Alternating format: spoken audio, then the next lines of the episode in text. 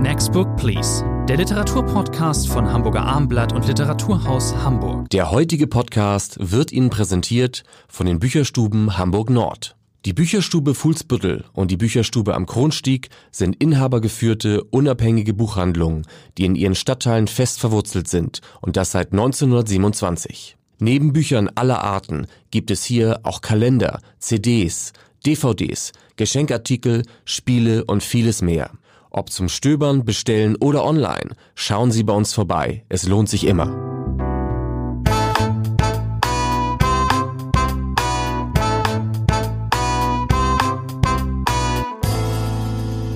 Next Book Please, der gemeinsame Literaturpodcast von Hamburger Abendblatt und Literatur aus Hamburg. Mein Name ist Thomas Antri. Bei mir ist Rainer Moritz. Elfte Ausgabe heute, ein Spezial. Rainer Moritz und ich haben uns äh, nochmal zusammengefunden, um ein Best-of des Jahres 2019 zu verfertigen. Eine, zum Jahreskehr-Aus eben haben wir die besten Titel zusammengesucht. Soll auch gleichzeitig eine Handreiche sein, liebe Zuhörerinnen und Zuhörer, wenn Sie Weihnachtsgeschenke suchen, wenn Sie Ihren Lieben unter den Christbaum das berühmte gute Buch legen wollen. Herr Moritz, gibt's was Schöneres als ein Buch, das man verschenken kann? Eigentlich nicht. Verschenken, nicht geschenkt bekommen, ja. ist bei uns, die wir beruflich mit Büchern zu tun haben, etwas schwierig. Ich, es gibt wenige Menschen unter den Bekannten und Freunden, die sich trauen, mir ein Buch äh, zu schenken, weil das die Gefahr, dass ich es schon besitze, natürlich zu groß ist. Problem ist, bei mir trauen sich das sehr viele und es geht nie gut aus. Eben wollte ich gerade, nein, das machen die meisten bei mir nicht. Man greift bei mir lieber auf Rotwein oder Marzipan zurück. Auch das finde ich übrigens sehr sinnvolle äh, Weihnachtsgeschenke. Man kann übrigens sehr gut, äh, auch nicht nur, wenn man das Lübecker Marzipan äh, vermeiden will, ich empfehle sehr, wir wollen ja auch mal nicht nur Bücher heute empfehlen, Bergedorfer Marzipan, eine kleine Manufaktur, die von Dat Backhus, wir müssen einmal Werbung machen, vor Jahren übernommen wurde, gibt es nur zu Weihnachten und Ostern in den Filialen dieser äh, Bäckereikette und Sie essen danach, wir müssen jetzt mal das deutlich sagen, kein Niederegger Marzipan mehr, wenn Sie Bergedorfer Marzipan gegessen haben. Ich mag Marzipan, bin gespannt. Testen Sie es bitte, das ist eine kostenlose Empfehlung, bevor wir zu den Büchern gehen von diesem sinnlichen Vergnügen dann jetzt eben auch zu den Titeln. Wir stellen die kurz äh, im Wechsel vor. Ähm, zehn Romane, die uns in Erinnerung geblieben sind, ähm, abwechselnd. Wir fangen an mit äh, dem prominenten Buch in diesem Jahr, dem einen der prominentesten, Sasa Stanisics Herkunft.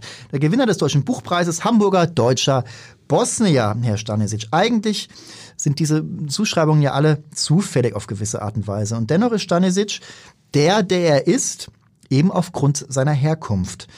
Und so heißt dann eben auch dieses wunderbare Buch, das eines der großen Themen dieser Zeit behandelt, wie es ist, ähm, wenn Menschen in ein anderes Land kommen, wenn sie sich dort, wo sie nicht geboren sind, ein Zuhause schaffen.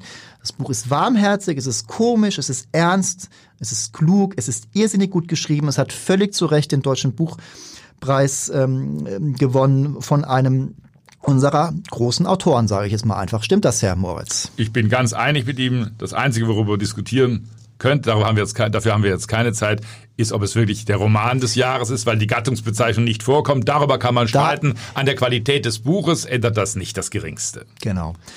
Mein erstes Buch ist von Serge Chalandon, einem Franzosen, am Tag davor, ein Autor, mehrere Bücher schon auf Deutsch veröffentlicht bei DTV. Jetzt der Durchbruch, hoffentlich mit diesem Buch eine merkwürdige Mischung, ein sozialkritischer Roman, ein Grubenunglück Ende Dezember 1974 in Frankreich. Das wird erzählt. Die Schuldigen, äh, die Eigentümer, einer scheint dabei umgekommen zu sein. Sein Bruder erzählt die Geschichte. Und wir glauben das die Hälfte des Buches und dann plötzlich kippt die Geschichte, als der Bruder zurückkehrt, die Schuldigen vor Gericht ziehen will und es plötzlich, ich will das nur andeuten, so aussieht, als sei an diesem Dezembertag 1974 am Tag davor, vor diesem Grubenunglück, etwas ganz anderes äh, geschehen, als sei der Bruder vielleicht äh, auf andere Weise umgekommen, als habe der Bruder, der sich schuldig fühlt am Tod seines älteren Bruders, eine Geschichte erfinden müssen, um zu überleben. Eine ganz eigenwillige, großartige Konstruktion, die Chalandon hier gelingt. Also sozialkritischer Roman und ein Roman über das, was wir erinnern, was wir erinnern müssen um vielleicht überleben zu können. Wie Stanisic wurde Chalandon auch in diesem Podcast besprochen und war einer der vielen, wir haben schon, glaube ich, vier oder fünf Franzosen, vielleicht sogar noch mehr, besprochen in Next Book Please. Und ähm, der war derjenige für mich, der vielleicht, den ich am wenigsten kannte und war eine Entdeckung. Ich gehe da auf jeden Fall mit Ihnen. Jetzt zu einem Titel, den wir nicht im Podcast besprochen haben, Jackie Tomes Brüder. Ähm, galt als zweiter Favorit beim Buchpreis neben Stanisic. Ähm, Jackie Tome in Ostdeutschland geboren und aufgewachsen. Sie erzählt hier von zwei Halbbrüdern, die ähm, werden hier vorgestellt. Es ist formal streng voneinander getrennt. Äh, zuerst der eine, dann der andere. Äh, die beiden Brüder wissen eben auch nichts voneinander. Es ist, ähm, dieses Buch ist ein Zeit- und Epochenporträt. Äh, spielt zunächst in Berlin der 90er Jahre, später dann im Post 2000 äh, London. Ähm, es geht um Mick. Äh, das ist ein in den Tag oder besser in die Nacht hineinlebender Hedonist. Und es geht um Gabriel, einen Architekten, ein Streber, also wirklich extrem die Gegenfigur zu Mick. Beide haben einen afrikanischen Vater, aber darauf kommt es hier eben überhaupt nicht an. Es ist kein Roman über Identität, über Hautfarbenidentität, aber Identität natürlich schon. Es passiert, passiert ziemlich viel. Es gibt Suspense, es gibt glänzende Dialoge, die die Handlung vorantreiben. Es gibt psychologisch geschickt eingeführte Charaktere. Kurz, hier wird eher amerikanisch als deutsch erzählt und besonders das hat mich für diesen Roman eingenommen. Natürlich auch deswegen, weil es wäre langweilig, wenn Amerikaner wie Amerikaner erzählen, dann fällt uns das gar nicht auf. Hier fällt es eben auf. Das hat mir gut gefallen. Ihnen auch, Herr Moritz? Ich habe den Roman gerne gelesen, nicht mit ganz großer Begeisterung. Ich finde den zweiten Part etwas schwächer, ja, aber trotzdem ein, äh, ein hochinteressantes Buch, das, glaube ich, zu Recht auf der Shortlist des Deutschen Buchpreises stand.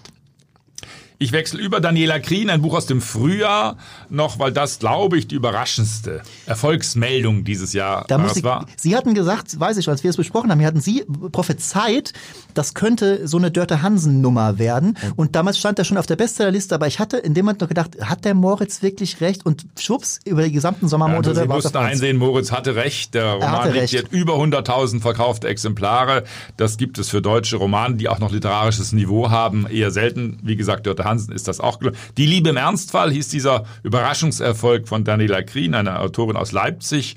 Und mit dem Osten, mit Leipzig haben diese fünf Geschichten, die sie erzählt, das sind miteinander verwobene Erzählungen über fünf Frauen, eine Buchhändlerin, äh, eine Musiklehrerin, ganz unterschiedliche Berufe, eine Ärzte. Und wir erleben nun diese Frauen, die alle so zwischen 40 und 50 sind, wie sie einfach mit dem Leben versuchen zu kämpfen, wie sie versuchen durchzukommen. Sie haben das, was alle haben, was viele haben, Beziehungsprobleme, Kinderprobleme, Erziehungsprobleme, berufliche äh, Probleme. Und wie Daniela Green das schildert, man spürt sofort, da ist existenzieller Ernst vorhanden. Das ist ein gut zu lesendes Buch, ein flüssig geschriebenes äh, Buch, aber trotzdem eben mit dieser äh, zweiten Ebene. Und wir haben dann plötzlich auch Frauen vor uns, und das ist sicherlich ein Phänomen unserer Gesellschaft, die fast alle überfordert sind, die immer wieder vom Leben überfordert sind, von den Anforderungen, äh, mit den Anforderungen nicht zurechtkommen. Und das in einen so lesbaren Roman äh, zu packen, der eine Art seismografisches Buch über bestimmte Gesellschaftsformen, Gesellschaftsschichten ist. Das ist Daniela Krien gelungen. Ich bin sehr froh, dass dieses Buch auch so erfolgreich wurde. Ich habe es auch gerne gelesen, erinnere mich noch an die sehr ausgesuchten und sagen wir mal altdeutschen äh, Männernamen. Ähm, naja, dazu müssen wir jetzt ja nichts mehr sagen, haben wir schon in der Podcast-Folge. Nächster Titel, Isabel Bogdans ähm, äh, Laufen. Isabel Bogdan ist zunächst als in Erscheinung getreten als Übersetzerin vor allem, hat dann den Bestseller der Pfau geschrieben und das hier ist eben ähm, der Nachfolger und es ist ähm, wirklich bemerkenswert, weil der Pfau war eine im besten Sinne leichtgängige literarische Komödie und Laufen ist eben was ganz anderes. Da schreibt Isabel Bogdan über eine Frau, die nach dem Verlust ihres, ihres Lebensgefährten zurück ins Leben finden muss. Das tut sie beim Herumrennen sozusagen, beim Laufen, beim Joggen. Da ähm, arbeitet sie diesen Verlust durch. Sie läuft nicht davon, sie läuft eher der Zukunft entgegen. Ähm, indem sich die Vergangenheit hinter sich lässt. Aber von Abschütteln kann eben keine Rede sein. Äh, manches hier ist ziemlich schmerzhaft für den Leser, vor allem wenn die Schuldfrage gestellt wird, hätte ich diesen Tod verhindern können. Es ist ein ernster Stoff, bei dem man aber eben auch mal lachen darf. Und längere, so schöne und lang ausatmende Sätze hat 2019 vermutlich niemand veröffentlicht, sage ich jetzt mal. Und die Alster spielt eine wichtige Rolle, das sollten wir so, nicht unterschätzen. Sogar das Literatur aus Hamburg kommt drin vor. Dort war dann auch die Premiere dieses Buches.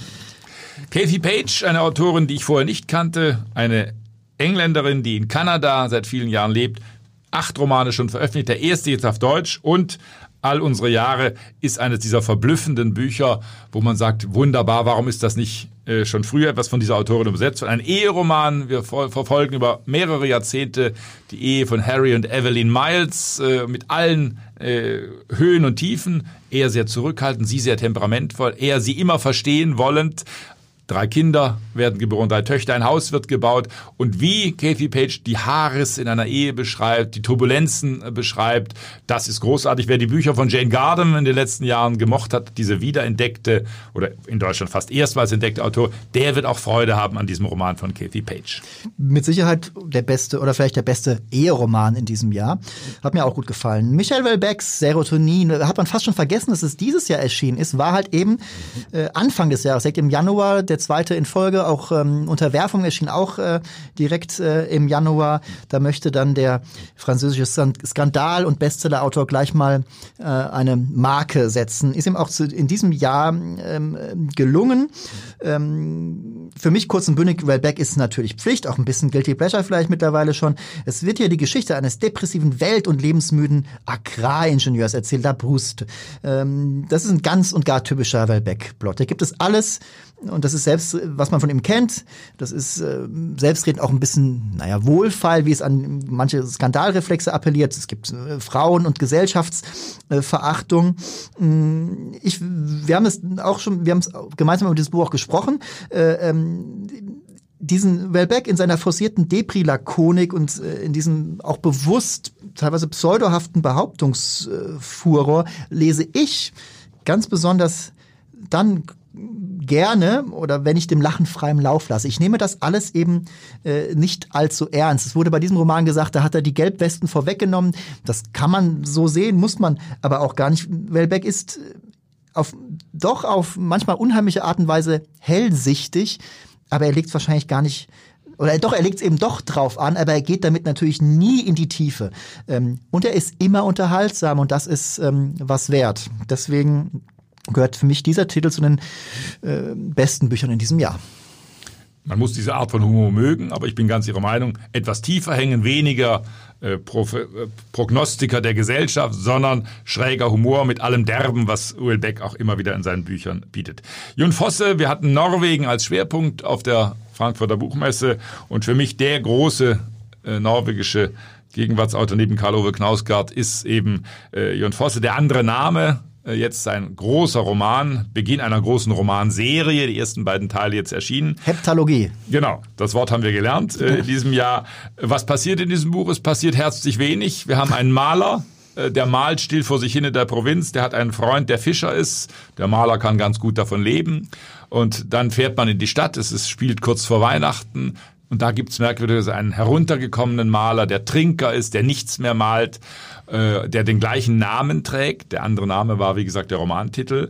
Und plötzlich sind wir in dieser Beckett-artigen äh, Szenerie. Äh, man erfährt die Stadt. Maler 1 sozusagen besucht Maler 2, hilft diesem. Man hat plötzlich das Gefühl, sind das wirklich zwei verschiedene Figuren? Ist das ein Spiegelbild, ein Vexierbild? Es kommen auch Frauenfiguren äh, vor. Auch da diese merkwürdige Haltung, als beim Lesen ja sind die denn wirklich verschiedene Personen? Also ein tiefer existenzieller Roman, in dem nicht viel passiert. Äh, am Schluss äh, überlegt der Maler eins, ob er mit dem Fischer jetzt doch mal Weihnachten verbringt, was er immer abgelehnt hat. Das ist, wenn Sie so wollen, der größte Plot dieses Buches. Aber brillant in langsamer Prosa erzählt, so hat Fosse das selbst äh, genannt. Äh, ein wirklich magisches Erzählen. Äh, mir ging es so nach 50 Seiten, ich konnte nicht mehr aufhören, habe diese 500 Seiten wunderbar durchgehalten und freue mich auf die nächsten 500 Seiten. Das ging mir genauso. Auf äh, Fosse kommen wir übrigens hm, gleich noch mal ganz kurz zurück. Letzter Titel von mir, Theresia Moras auf dem Seil. Das ist der Abschluss der Darius Kopp-Trilogie. Ähm, Theresia Mora, hm, Büchnerpreisträgerin, Gewinnerin des Deutschen Buchpreises mit dem zweiten Band dieser Trilogie, Das Ungeheuer. Jetzt eben der Abschluss, was für einer Kopp, ähm, der einst trauernde und sich dann berappelnde eher autistische IT-Fachmann ist jetzt zurück in Berlin nach einer Karenzzeit als Pizzabäcker in Italien. Er hat im Schlepptau seine Nichte Lorelei. Ähm, schönster ähm, Protagonistinnen-Namen in diesem Jahr vielleicht. Die heißt wirklich so, wird aber Lore genannt. Die hat sich an ihn geheftet, ist eine eigenartige Beziehung, wie übrigens all die Beziehungen, die hier vor dem äh, Kops, die hier vor dem ähm, Leser meisterhaft ausgebreitet werden. Das sind, ähm, es geht hier in diesem Roman geht um Arbeitsmigranten, vor allen Dingen aber ein bisschen mehr noch um Berliner Zeittotschläger. Und es geht um Familie. Für mich ist das der speziellste Familienroman äh, des Jahres, der eher von hinten rum kommt, äh, eben auch anrührend ist, ähm, in gewisser Art und Weise, weil er eben gerade nicht normale äh, Familienbindungen zueinander beschreibt. Also das war für mich ein wirklich lohnender Abschluss, den ich sehr gerne gelesen habe. Man sollte die ganze Trilogie lesen und wie immer bei, bei Theresia Mora gibt es auch in diesem Buch auf dem Seil wichtige Lebenssentenzen. Glück ist etwas mit Käse überbackenes, ist einer der Zentralsätze dieses Sie Buchs. haben ihn sich gemerkt, wunderbar. Ihr letzter Titel, Herr Moritz. Ein Klassiker, neu übersetzt, ein Buch, das alle meinen zu kennen. 300 Jahre alt, 1719 ist es zum ersten Mal erschienen. Daniel Defoes äh, Debütroman Robinson Crusoe. Der Titel umfasst eigentlich zehn Zeilen, die ich jetzt hier aus Zeitgründen nicht zitieren kann. Er ist als Robinson Crusoe in die Geschichte eingegangen. Alle meinen diese Geschichte zu kennen aus Verfilmungen, aus Jugendadaptionen in gekürzter Fassung. Das heißt, man hat immer sehr, sehr viel weggelassen, um diese zentrale Geschichte erzählen zu können, wo dieser Crusoe eben auf einer menschenleeren Karibikinsel irgendwann Mitte des 17. Jahrhunderts landet sich 15 Jahre allein durchstellt, dann begegnet er Kannibalen, dann begegnet er Freitag, Freitag. diesem Wilden, eine Geschichte, der man natürlich heute von politisch korrekter Seite rassistische Logik äh, vorwirft, als würde das etwas daran ändern, dass das hier eine große existenzielle Erzählung ist. Jetzt im Mare Verlag eben in einer neuen Übersetzung von Rudolf Mast äh, erschienen, in einer sehr edlen, schönen Ausgabe. Und jetzt hat man eben den ganzen Robinson Crusoe, auch mit der Vorgeschichte, die in England spielt, mit seiner Heimkehr, dass er die Pyrenäen dabei überquert hat. Robinson Crusoe, das weiß kaum noch einer, weil diese Passagen man eben nicht kennt, diese Passagen, die nicht verfilmt worden sind. Wunderbare Möglichkeit, den Roman in Gänze kennen kennenzulernen und ein viel differenzierteres Bild von diesem Stück Weltliteratur zu bekommen. Ein absoluter Klassiker. Ich musste kurz überlegen, habe ich ihn eigentlich gelesen? Man, man, man dichtet sich das ja später dann oft an, man hat das und das gelesen, aber ich habe ihn gelesen. Ich bin mir ziemlich sicher. Jetzt haben wir beide noch jeweils ein Sachbuch. Ähm, mein Sachbuch des Jahres ist von Jeff Tweedy. Es heißt äh, Let's Go So We Can Get Back, Aufnehmen und Abstürzen mit Wilko. Mögen Sie eigentlich Musikerautobiografien, lieber Herr Moritz, und schreiben Schlagerfuzis Autobiografien? Muss ich ja gleich hin anfügen, diese Frage. Selbstverständlich. Äh, Sie sollten meine Büchersammlung zu Hause sehen. Da gibt es die autobiografischen Werke von Howard Carpendale, von Matthias Reim. Oh. Das sind selten gut geschriebene Bücher, selten gut geschriebene Bücher, aber natürlich gehört das wie bei großen Fußballern äh, zur Vermarktung dazu, dass man auch irgendwann mal seine Autobiografie zu Papier bringt. Das hier ist eine von Jeff Tweedy, die ist äh, vielleicht noch besser geschrieben als die von Bruce Springsteen, die hieß Born to Run, erschien vor zwei oder drei Jahren. Mit äh, Springsteen sind wir schon auf der richtigen Spur. Jeff Tweedy, das ist die Information jetzt für die, die ihn nicht kennen, ist ein amerikanischer Songwriter. Früher hieß, äh, seine frühere Band hieß Uncle Tupelo, sind zweite und aktuelle und immer noch aktuelle heißt seit vielen Jahren Wilco. Hier schreibt Tweedy über seine Mus Musikerwerdung, über den beruflichen Erfolg, über den privaten Absturz, der gehört dann eben dann irgendwie dazu und manches mehr. Ähm, ich sah die Band neulich hier in Hamburg in der Elbphilharmonie und beides zusammen, dieser Auftritt und jetzt das Buch, äh, haben dafür gesorgt, dass ich die Platten wieder viel mehr höre als zuletzt bisweilen auch beim Lesen. Das funktioniert. Lesen und Musik hören. Geht das eigentlich in Ordnung für Sie, Herr Moritz? Habe hab ich noch nie gefragt. Hören aber Sie Musik ohne, beim Lesen? Aber ohne Text. Ohne Text. Also wenn natürlich klassische Musik ist, da sobald gesungen wird, sobald Text vorkommt, lenkt mich das ab. Aber äh, Bach, Beethoven, Mozart im Hintergrund, das geht vorzüglich. Der Klassiker Moritz. Ihr Sachbuch des Jahres. Ja, das ist ein merkwürdiges Sachbuch. Das langweiligste Buch der Welt heißt es, bei Atlantik erschienen. Die tun so, als hießen die Autoren Professor McCoy und Dr. Hartwig. Ein Buch, das auf der wichtigen Erkenntnis äh, beruht, dass sehr, sehr viele Menschen unter Schlaflosigkeit leiden, keinen Schlaf finden, zu kurz schlafen, immer wieder hochschrecken, Frauen übrigens mehr als Männer. Und was haben McCoy und Hartwig äh, gemacht in diesem sehr schön ausgestatteten Buch?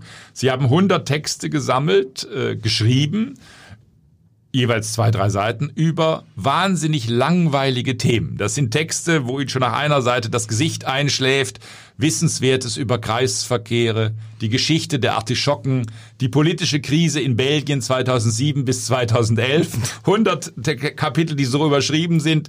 Es gibt es übrigens auch als Hörbuch, gelesen von ja, Bjarne Mädel. Das habe ich zu Hause liegen, genau. Das wollte ich auch eine Möglichkeit, dass auch diese Weise. Also man schläft wunderbar ein. Sie lesen das Ihrem Partner, Ihrer Partnerin vor und Sie werden dahin sacken nach einer Seite, weil diese Texte alle wahnsinnig langweilig sind. Kritik der reinen Vernunft von Kant zusammengefasst. Drei Seiten, auch da sind Sie nach einer Seite Seite sehr, sehr erschöpft. Eine sehr lustige, eine witzige Idee. Das als Geschenk, wenn man eingeladen ist mit schwerem 15-prozentigem Rotwein oder einer Schlafbrille und Sie sind der Clou, Sie sind der beliebteste Gast, weil Sie etwas Originelles geschenkt haben. Wie gesagt, Hörbuch mit Piane Mädel, von Piane Mädel eingelesen, liegt bei mir zu Hause, ist noch eingeschweißt. Ich muss es aber demnächst mal dringend ausprobieren. Jetzt Stichwort Weihnachten eben nochmal forciert. Zwei äh, abschließende Kategorien. Wir denken ein bisschen klischeehaft. Jetzt, das darf auch mal erlaubt sein. Also, liebe Zuhörerinnen, hier die Kategorie, schenken Sie das Ihrem Mann gerade, weil der sonst nie liest. Und könnte man natürlich eigentlich hingehen und könnte sagen, schenken Sie Ihrem Mann irgendwas, was vielleicht besonders unterhaltsam ist oder ähm, vielleicht auch männliche Lebenswelten, äh, auf eine männliche Lebenswelten zielt. Ich habe mir was ganz anderes überlegt. Ähm, Schenken Sie Ihrem Mann vielleicht gerade, wenn Sie ihn im Laufe der Ehe zum Vater gemacht haben, vielleicht auch erst äh, in jüngerer Vergangenheit, schenken Sie ihm das jetzt auf Deutsch erschienene Werk von Rachel Cusk, der britischen Autorin, Lebenswerk über das Mutterwerden. Ähm, da geht es eben, äh, ist fast zwei Jahrzehnte alt, da auch im Original auf Englisch erschienen, ähm, äh, passt aber jetzt eben, deswegen wurde es auch auf Deutsch jetzt eben gemacht von Surkamp zur ähm, seit drei Jahren kursierenden Regretting Motherhood äh, ähm, Geschichte. Ähm, das eben soll wohl Frauen geben, die sich manchmal fragen, hat sich das alles so gelohnt? Wahrscheinlich im Zweifel schon. Ähm, dieses Buch passt da ganz gut rein. Äh, es geht äh, eben völlig ähm, unsentimental und desillusioniert, obwohl Illusionen hatte die Autorin wahrscheinlich gar nicht. Äh, ähm, ohne hormongelenkten Gefühlsüberschwang geht es um das Muttersein. Es geht um den Verlust von Freiheit, Zeit und Schlaf. Es ist klug und smart geschrieben. Schonungslos wäre ein Begriff, der einem vielleicht auch noch dazu einfiele. Als Mann ist man nach der Lektüre auf unbedingt demütiger. Natürlich äh, ist das kein äh, Fanal gegen das äh, Kinderkriegen, ganz und gar nicht. Aber man sieht äh, als äh, Mann vielleicht ein paar Dinge noch klarer und als Frau könnte man sich darin wiederfinden. Buchgeschenk für Männer. Mein Vorschlag ist ganz einfach. Wir wissen alle, dass Männer sich oft mit Fiktion schwer tun, weniger Romane lesen als Frauen. Das ist so. Deswegen Steffen Kopetzky, Propaganda. Wir haben ihn in Podcast Nummer 10 äh, ausführlich äh, vorgestellt. Ein historischer Roman im Zweiten Weltkrieg 1944 im Hürtgenwald äh, spielend, dann aber mit einem äh, Überschlag gewissermaßen in den Vietnamkrieg 1971 hinein. Der Held John Glück, ein äh, amerikanischer Soldat, der für die Propagandaabteilung arbeitet. Ein Roman voller geschichtlicher äh, Sinnlichkeiten. Wir erleben Ernest Hemingway, wir erleben andere Romanautoren. Wir sind in diesem Schlachtgeschehen und es geht um die Pervertierung amerikanischer Werte. Also Männer, die ja häufiger Biografien lesen, die sich für Geschichte interessieren, sind, glaube ich, mit diesem Roman von Steffen Kopetzky sehr, sehr gut bedient, weil es auch ein sehr gut lesbarer Stoff ist. Letzte Kategorie. Schenken Sie das Ihrer Frau, damit die mal das liest, was sie sonst nie lesen würde.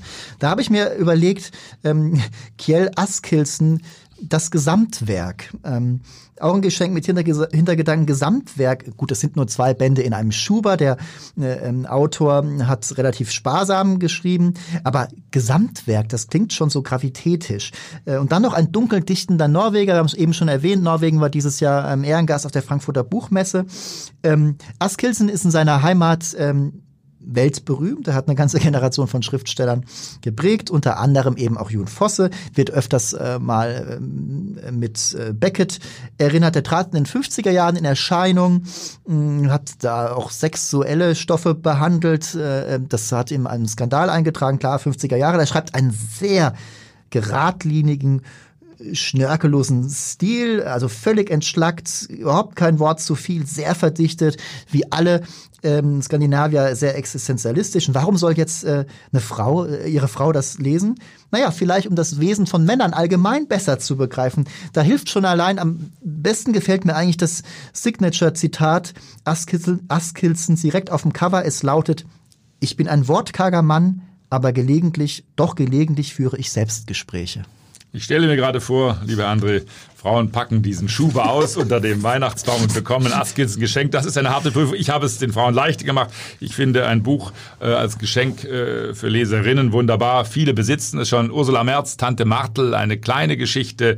Die Literaturkritikerin Ursula Merz mit ihrem ersten Roman. Es ist ein Porträt eigentlich ihrer Patentante, Jahrgang 25. Und diese Martel in der Pfalz in zwei Brücken das ganze Leben verbringend, wird hier nun geschildert. Eine skurrile, eigenwillige Figur, immerhin angestellt, das fünfte Rad am Wagen auf der einen Seite, aber dann eben auch eine sehr selbstständige Frau, die nach dem Zweiten Weltkrieg Lehrerin wird, ein Auto hat, den Führerschein macht äh, und Urlaubsreisen unternimmt. Also auch wieder eine sehr emanzipierte Frau. Und wer äh, eine Abneigung gegenüber Thomas Gottschalk hat, wird in diesem Buch auch auf seine Kosten kommen. Denn Tante Martel hasst niemanden mehr im deutschen Fernsehen äh, als Thomas Gottschalk. Ein schönes Buch. Das war's. Das waren nochmal zum Abschluss des Jahres, lassen Sie mich zählen, 10, 12, 14 Literaturtipps von Rainer Moritz und mir zum Jahreskehr aus. Liebe Zuhörerinnen und Zuhörer, vielen Dank für das äh, Zuhören. Äh, das äh, Jahr über kommen Sie gut durch die nächsten Wochen. Heiner Morris und ich verabschieden uns. Wir wünschen gutes Lesen und in diesem Fall auch gutes Schenken.